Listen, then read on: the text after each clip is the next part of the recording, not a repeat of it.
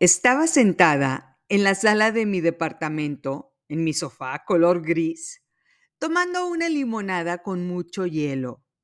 Y fue cuando mis hijos me dijeron que escogieron la película de Cruella para ver esa tarde. Solo me reí al acordarme de esta película. Quiero decirles que reviso frecuentemente las gráficas de los episodios y el episodio 21, llamado El despertar de Cruella, se encuentra entre los cinco episodios más escuchados en este podcast. Acordarme de eso me hizo sonreír. El hecho de haber visto esta película hace un año causó que grabara un episodio intenso que la audiencia de este podcast ha escuchado más de una vez.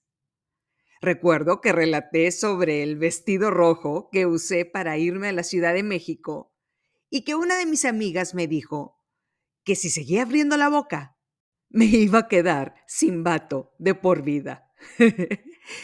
También me acuerdo, como si fuera ayer, de las historietas de criptomonedas que me contaron en la mesa y también de los verdaderos empresarios con los que terminé platicando aquella tarde. Esos empresarios que tienen que trabajar para pagar nóminas cada quincena. Como yo, como cada emprendedor que lucha por salir adelante. Y bueno, ahí estaba yo al lado de mis hijos, viendo una vez más esta película, la cual en definitiva es una de mis cinco películas favoritas. Recordemos la historia de esta película. La villana de la película es la baronesa von Hellman, esta empresaria sumamente exitosa en el mundo de la moda, una mujer despiadada y narcisista, la cual encuentra a nuestra heroína, a Estela. Estela es un adolescente genio de diseño a la cual la baronesa contrata y Estela empieza a desarrollar diseños de moda extraordinarios que se convierten en el icono de las colecciones de la baronesa. Se dan cuenta al final de la película que Estela de hecho es la hija biológica de la baronesa. Estela fue criada por otra mujer porque la baronesa no la quiso. Pero después de que Estela se da cuenta de sus verdaderas raíces, llega el despertar de Cruella.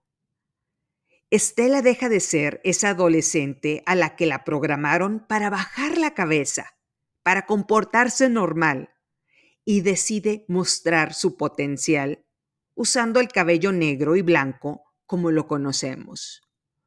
Llega el despertar de Cruella, la mujer empoderada Quiero decirles que viendo esta película una vez más, hubo una escena que me encantó.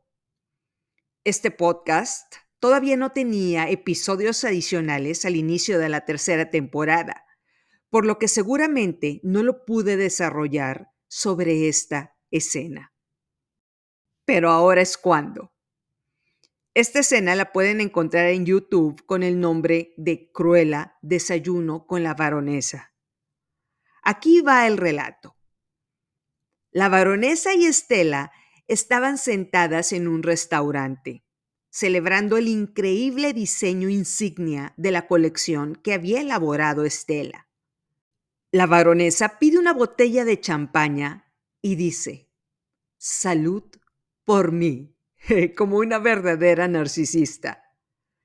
Estela se ríe y le pregunta por qué no brindó por ella. Fue Estela la que diseñó su vestido insignia. La baronesa, esta tiburón corporativa, le responde, me eres útil diseñando vestidos. Hasta ahí. Cuando dejes de serme útil, estarás fuera de mi compañía. Estela baja la mirada y la baronesa, viendo que Estela resintió sus palabras, le dice, no te puede afectar lo que piensen los demás. Necesitas entender que todas las personas de hecho son obstáculos. en el momento en el que les des importancia a estos obstáculos, en el momento en el que te importe lo que ellos quieren o cómo se sienten, estarás perdida. De haberme preocupado por cada obstáculo que me topé en mi vida, habría acabado como tantas mujeres talentosas, las cuales guardaron en su cajón tanto su genialidad como su amargura acumulada por no haberle mostrado al mundo sus talentos. La baronesa le dice que esta va a ser su temporada de diseños más espectacular. Ahora solo tienen que deshacerse de esa cruela que está arruinando todos los eventos a los que la baronesa va. Ojo, Estela es en realidad cruela, solo que se disfraza para ocultarlo, como Clark Kent y Superman. Estela, con una sonrisa pícara, le responde, verdaderamente debes odiar a Cruella. La baronesa le dice, honestamente, tengo sentimientos encontrados sobre esa mujer. Cruella es muy talentosa diseñando ropa. Es audaz, temeraria y brillante. Sabe lo que hace. Pero Cruella ha convertido esta competencia en algo entre ella y yo. Y yo, la baronesa de Hellman, me escojo a mí. Le tuve que poner pausa y regresar la escena porque me enganché. Le tomé a la limonada hasta acabármela. ¡Qué monumental escena! La baronesa dice, Cruella hizo esta competencia algo personal. Hizo esta batalla entre ella y yo, y yo me escojo a mí. ¡Qué increíble consejo! Ahora imaginemos por un momento estas situaciones. Vamos a hablar de tres escenarios. Primero, tenemos un empleo extraordinario, bien remunerado, pero hay una colega que habla mal de nosotras. Hace que las personas piensen cosas negativas de nosotras, lo cual nos lleva a sentirnos incómodas, al punto que decimos, debería de conseguirme otro trabajo. Y que esta señora se quede con la gerencia por la que las dos estamos compitiendo. Aquí saldría la baronesa a decirte, no te puede afectar lo que piensen los demás. Necesitas entender que todas estas personas son obstáculos. En el momento en el que les des importancia a estos obstáculos, en el momento en que te importe lo que ellos quieren o cómo se sienten, estarás perdida de haberme preocupado por cada obstáculo que me topé en mi vida, habría acabado como tantas mujeres talentosas, las cuales guardaron en su cajón tanto su genialidad como su amargura acumulada por no haberle mostrado al mundo sus talentos. Esta colega hizo esta batalla algo entre ella y tú. Tú debes escogerte a ti. Aplausos para la baronesa con este consejo. Otro ejemplo, otro ejemplo. Una cuñada llega a decirte, estoy traumada por mi nariz, necesito operármela, pero no tengo dinero. Tú trabajas, cuñis. ¿Me puedes prestar el dinero y yo te lo pago después? Mi palabra vale. Como nota, tu cuñada nunca ha dado un paso para hacer algo productivo o ganar dinero. Hay un 99% de probabilidad de que nunca recuperes ese dinero. Tu cuñada, por su parte, se empieza a volver loca. Quiere que firmes un contrato emocional tóxico con ella. Te chantajea, llora y patalea. Y tú estás a punto de poner en peligro tu estabilidad económica para que esta mujer te deje de fastidiar. Vas a tener que pedir dinero prestado y pagar intereses altísimos.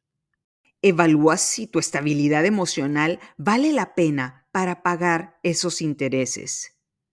Y dices, creo que me va a ganar mi estabilidad emocional y voy a tener que endeudarme para que mi cuñada me deje de molestar.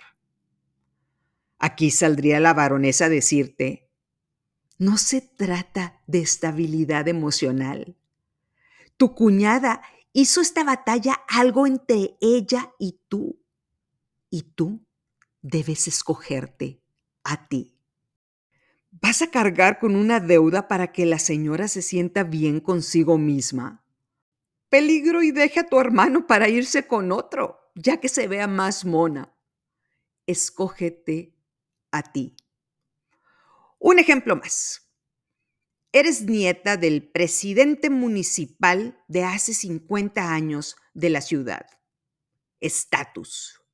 La nieta de don Fregón, presidente municipal. Algo que pasó hace medio siglo. Pero hoy le estás batallando para pagar la comida que compras en el supermercado. Escuchas este podcast y piensas, ¿cuáles son mis fortalezas? La respuesta es obvia cocinar y decides poner un local de comida casera.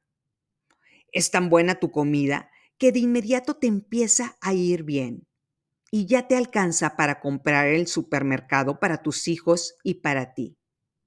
Y quieres ir por más. Por las paletas en forma de Mickey Mouse en Disneylandia. Pero de repente escuchas. ¿Qué sentiría mi difunto padre el expresidente municipal de la ciudad, si te viera vendiendo gorditas. Qué bajo has caído.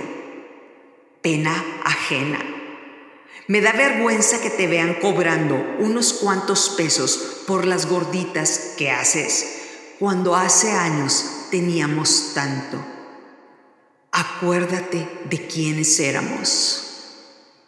Y piensas, mi trabajo realmente trae dolor y vergüenza a mi alrededor.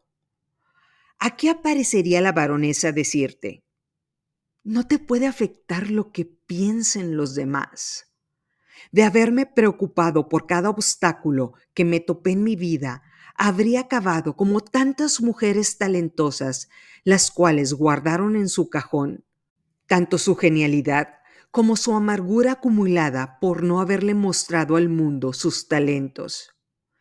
Estas personas han hecho esta batalla algo entre ellas y tú. Tú debes escogerte a ti. Estás pagando el supermercado semana tras semana con tu trabajo, con un trabajo digno el estatus de nuestros antepasados no nos puede paralizar. Nos debe inspirar para salir adelante con nuestros propios talentos. A veces decidimos entrar a batallas en las que pensamos que algo más que nosotras está peleando estas batallas. Nuestra tranquilidad, nuestro amor propio o nuestro estatus. No son todas estas cosas las que pelean las batallas, diría Rocky Balboa frente al espejo. Eres tú contra ti. Si el reflejo tira un golpe, lo esquivas, lo divides o te quitas del camino. Diría la baronesa, ¿de qué tienes lleno tu cajón? ¿De amargura y talento reprimido? ¿O de billetes y éxito laboral? No podemos dejar que las voces incesantes ganen la batalla. Se trata de nuestro futuro y se trata de traer dinero en la cartera, billetes de alta denominación. No podemos preocuparnos por lo que piensen o sientan los obstáculos. Se vale escucharlos, pero después de hacerlo es momento de decir, ellos han hecho esta batalla una guerra entre ellos y yo. Y yo me escojo a mí. Muchas gracias por escuchar este episodio adicional previo a la novena temporada. Recuerda que si te gusta este podcast, puedes calificarlo en tu plataforma favorita. Bienvenidos tus comentarios sobre lo que quieres escuchar en la novena temporada. No lo olvides, estamos juntas en esto. Soy Estivalis Delgado y esto es Se empieza de cero